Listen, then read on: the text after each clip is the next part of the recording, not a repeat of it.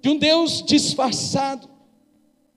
Ele se disfarça, apesar de estar presente, agindo, e tem tudo nas suas mãos, de um Deus que se revela no momento certo e oportuno, para que o nome dele seja exaltado e o seu povo abençoado, mas também um Deus que é reconhecido quando ao final do livro todos os povos se convertem ao Deus de Israel, ao Deus de Esther, a Radassa, ao Deus de Mardoqueu, aquele descendente benjamita de Quis, da mesma família de Saul, que o Senhor usa para destruir aquele que Saul não destruiu. Nesse livro de Esther, então nós temos o primeiro, a primeira grande Megilá é do próprio Deus. O Senhor se revelando, porque ele está oculto, disfarçado, mas em determinado momento ele se revela, ele se manifesta e ele se torna conhecido e reconhecido. Algumas coisas nos chamam a atenção no livro de Esther, e eu lhes aconselho a estudá-lo, a lê-lo, a amá-lo, porque esse livro, ele foi colocado no cano, não por acaso, porque talvez alguém dizia, por que colocar ele no cano se o nome de Deus não está lá? Apesar do nome de Deus não estar lá, Marcelo, a ação de Deus é visível do começo ao fim. A mão de Deus está visível do começo ao fim. A revelação de Deus se mostra clara ali no livro de Esther. E algumas coisas nos chama a atenção. Primeiro é que Deus nunca é tomado de surpresa. E a primeira coisa que eu quero falar na sua vida hoje, mesmo que o inimigo tenha armado planos e projetos contra a sua vida, mesmo que você não tenha visto nesses dias a mão de Deus, a ação de Deus, mesmo que Deus esteja oculto, eu quero lhe dar uma palavra nesta noite: aquele que tem promessa de Deus não ficará desamparado, e o Senhor se manifestará, e a glória dele vai se manifestar na sua vida. Quando Israel ele foi para o cativeiro, ele foi para o cativeiro para ser poupado. Algumas pessoas acham que a disciplina de Deus ela é porque Deus está irado. Não, a disciplina é de quem ama. A disciplina é para não perder. Israel estava se perdendo em Jerusalém. O povo de Deus estava se perdendo na Terra Santa. E aqui eu abro um parêntese. Muitas vezes a igreja do Senhor, ela se tornou o lugar onde muito crente estava se perdendo. Eu vou repetir. A igreja se tornou o lugar onde muito crente estava se perdendo, e Deus teve que disciplinar a sua igreja, disciplinar o seu povo, para resgatá-los de volta para trazer a revelação de quem nós somos, para que aceitemos quem nós somos e celebremos quem nós somos, para resgatar a nossa identidade. Então Deus fez isso com o seu povo. Porém, um acontecimento nos chama a atenção. 600 anos antes do que está acontecendo ali em Suzã, naquele lugar do cativeiro do povo de Deus, um homem, filho de Quis, benjamita, foi chamado, foi revelado. Saul era apenas um jovem que estava atrás das jumentas do seu pai, e de repente Samuel revela: Saul, você vai ser o próximo rei. O Senhor vai te usar. O Senhor vai fazer da tua vida algo poderoso. E a primeira missão que Saul tem é destruir um povo chamado Amaleque ou Amalequitas. Saul, filho de Quis, da linhagem de Benjamim, ele tem essa prerrogativa e direção de Deus. O que Saul fez, juntamente com os seus exércitos, pouparam o melhor de Amaleque inclusive o seu rei. E essa ação de Saul, ela foi nefasta. E isso aqui, queridos, nos chama a atenção. Escute, aquilo que você talvez pense nos dias de hoje, que é inofensivo, e você traz para dentro da sua casa, para dentro da sua vida, para o convívio da sua família, é um instrumento que o diabo vai usar lá na frente para destruir seus filhos, seus netos, suas gerações. Eu vou repetir. Aquilo que aparentemente você acha que é inofensivo, que você pode poupar, que você pode poupar o melhor do mundo e trazer o melhor do mundo para sua casa, que você pode trazer o vício para dentro da sua casa, porque você controla que você pode trazer o mundanismo para dentro da sua casa porque você controla, que você pode trazer o liberalismo para dentro da sua casa porque você controla. São os agagues que você está poupando e trazendo para dentro da sua casa, para dentro da sua família. Muitas vezes estamos trazendo para dentro da igreja. E num determinado momento isso talvez não seja um problema para Saul, porque Saul está fortalecido. Mas essa ação será nefasta para as futuras gerações. Por isso, muitos pais estão sofrendo com filhos que estão nos vícios, porque um dia trouxeram para dentro das suas casas o espírito de vício. Conseguiam dominar pais crentes, mas os seus filhos foram dominados. A mãe se levanta para destruir.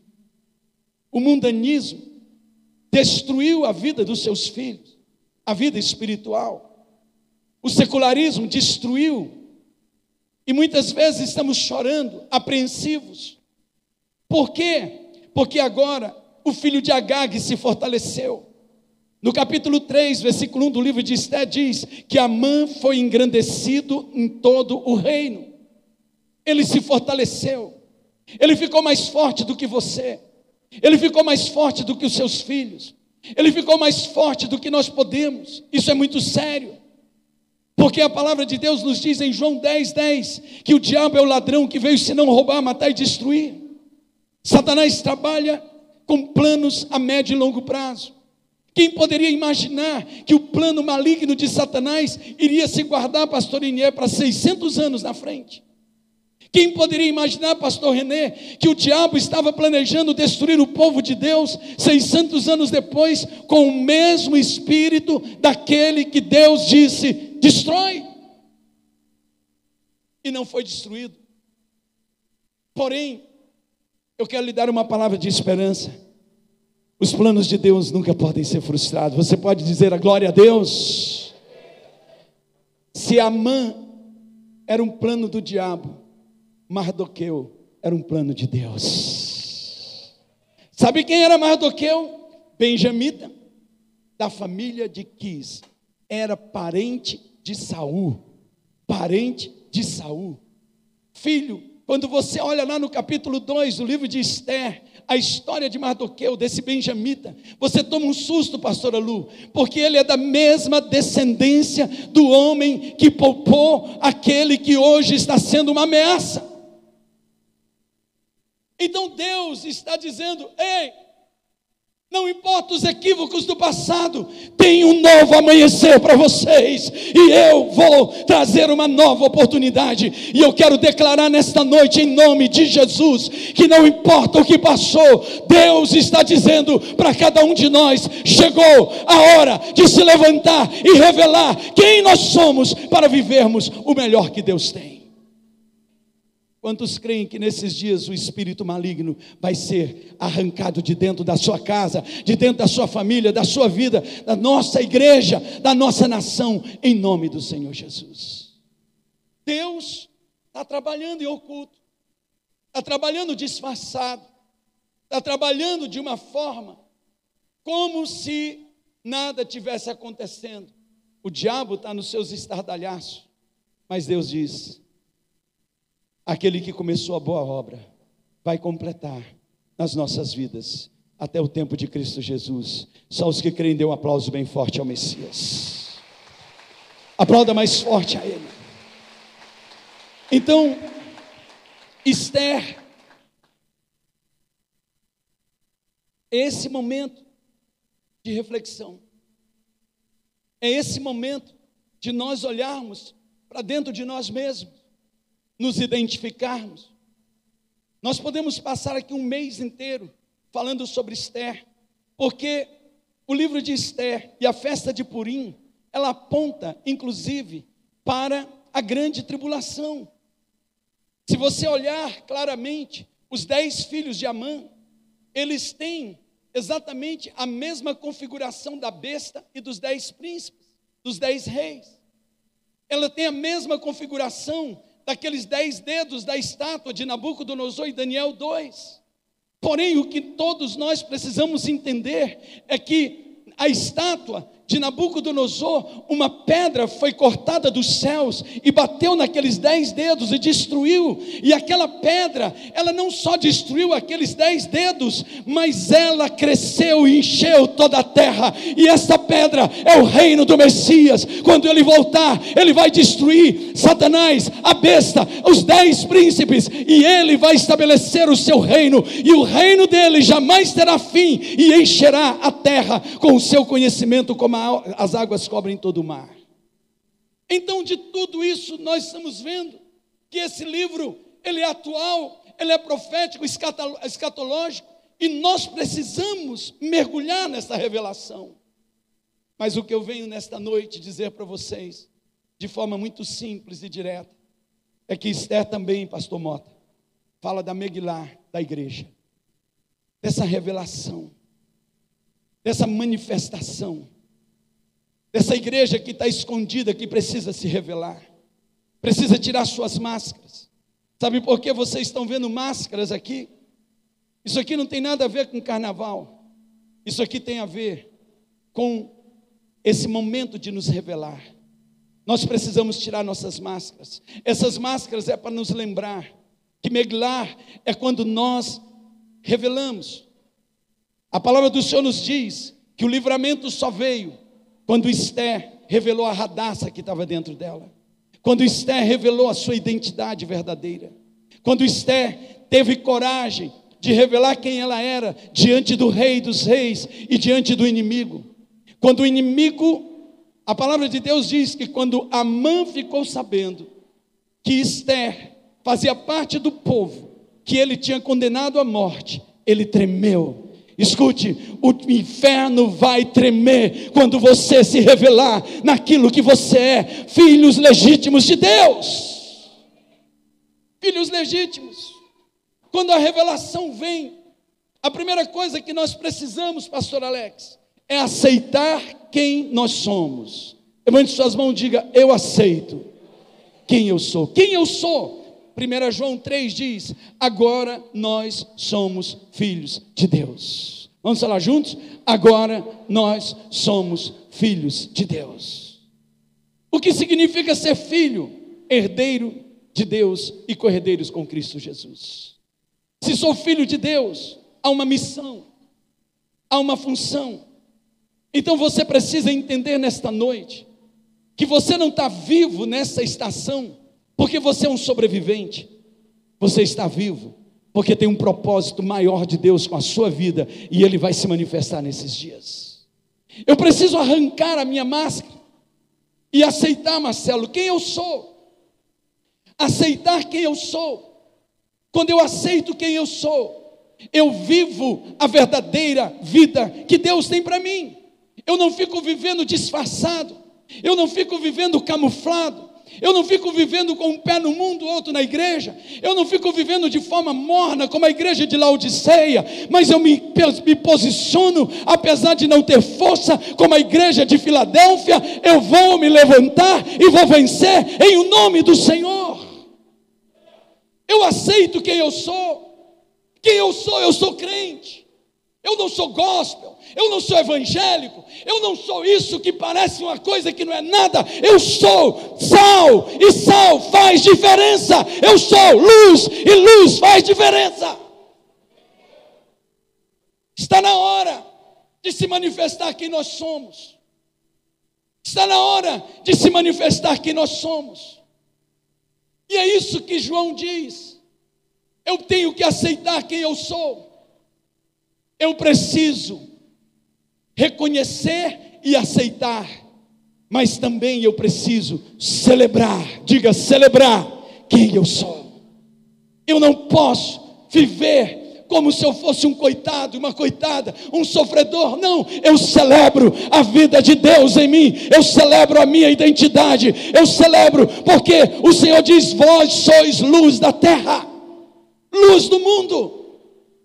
Eu celebro, porque quando eu chego no lugar, incomoda pessoas, por quê? Porque onde a luz chega, as trevas se dissipam. Eu incomodo porque onde o sal chega, ele muda o sabor de tudo. Então eu quero profetizar nesta noite que uma igreja sal e luz está sendo manifestada nesses dias. Esta igreja causa temor.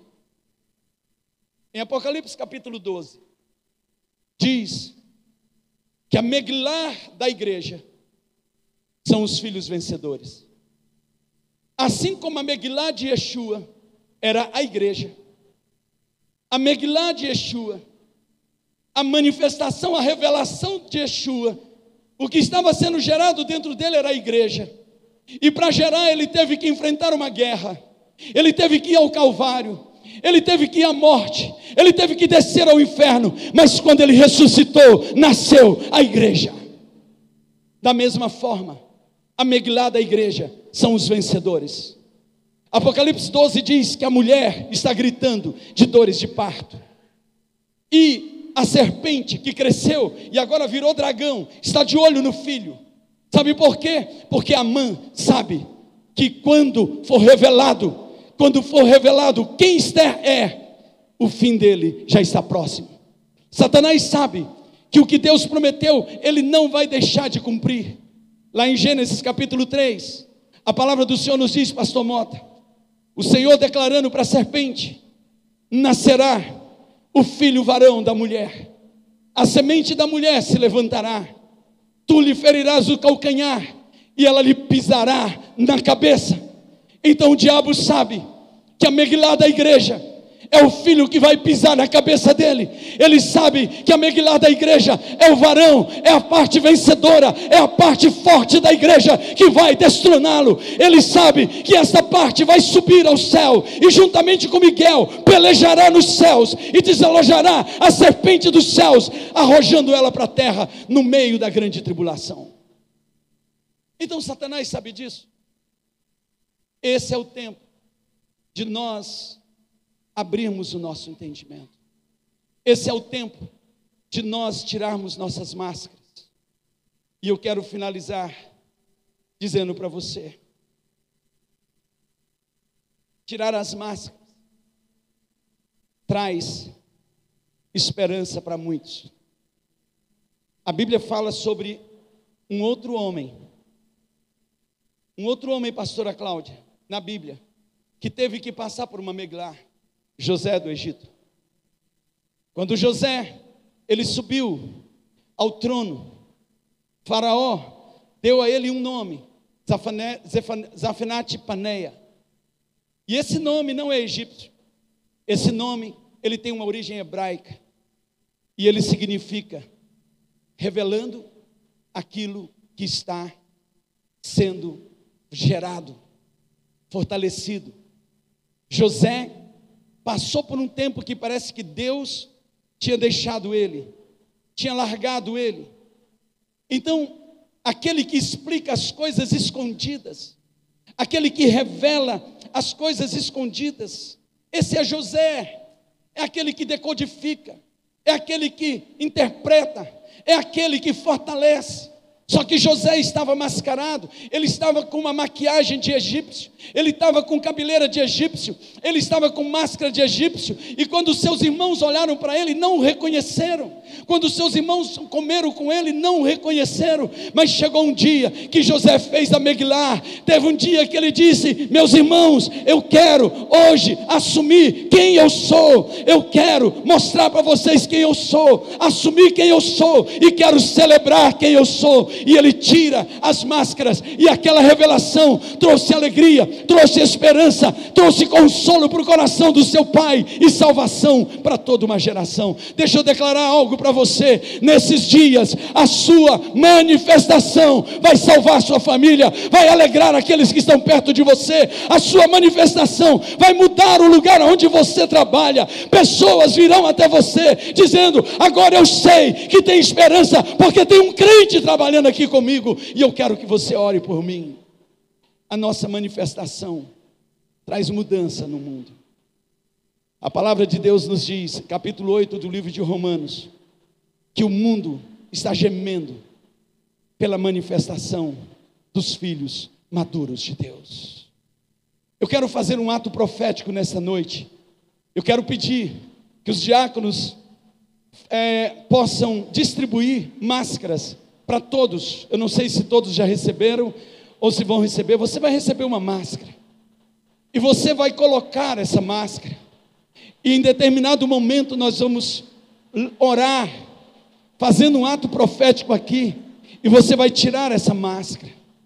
Essa máscara simbolizando que você está tirando algo muito mais forte, algo muito mais poderoso, algo que está lhe impedindo de manifestar quem você é. Amém? Eu queria saber se, já, se as máscaras já estão liberadas para a gente distribuindo. Amém, queridos? Então, nós vamos terminar hoje fazendo esse ato profético, porque eu creio que essa noite de hoje é uma noite de reconciliação, é uma noite de restauração, é uma noite de trazer de volta cada um de nós para aquilo que Deus tem para as nossas vidas. Amém? Eu queria pedir que se alguém pudesse ajudar os diáconos só para ir mais rápido nessa distribuição, para que nós possamos ir ganhando tempo. Amém? Em nome de Jesus. E nós vamos adorar o Senhor nesse instante, clamando a Ele, dizendo: Pai, eu quero, eu quero fazer a minha Megillah, eu quero fazer essa minha transformação. Eu quero, Deus, à medida que você receber essa máscara, coloque ela, coloque ela, e no momento certo nós vamos fazer esse ato profético, e nós vamos estabelecer hoje um tempo novo de Deus aqui nessa igreja, para a glória do Senhor. Pai, eu quero te agradecer, meu Pai, porque hoje é purim, hoje é noite em que o Senhor está quebrando o jugo na vida do teu povo, Pai. Hoje é uma noite de se levantar a igreja, aquela que vai fazer estremecer a mão, aquela que vai fazer estremecer as bases do inferno, aquela que sabe, aquela que o inferno sabe que já recebeu o favor do rei para trazer juízo contra as trevas. Eu quero hoje, ó Deus, profeticamente declarar que o Brasil será que será envolvido por um avivamento, que o Brasil será cheio da glória de Deus. Eu quero declarar nesse momento que a tua glória, Senhor, vai encher a nossa terra e uma salvação como nunca antes visto, nós veremos, porque a igreja está se revelando em nome do Senhor Jesus. A Ele toda a glória, a Ele todo o louvor. Amém.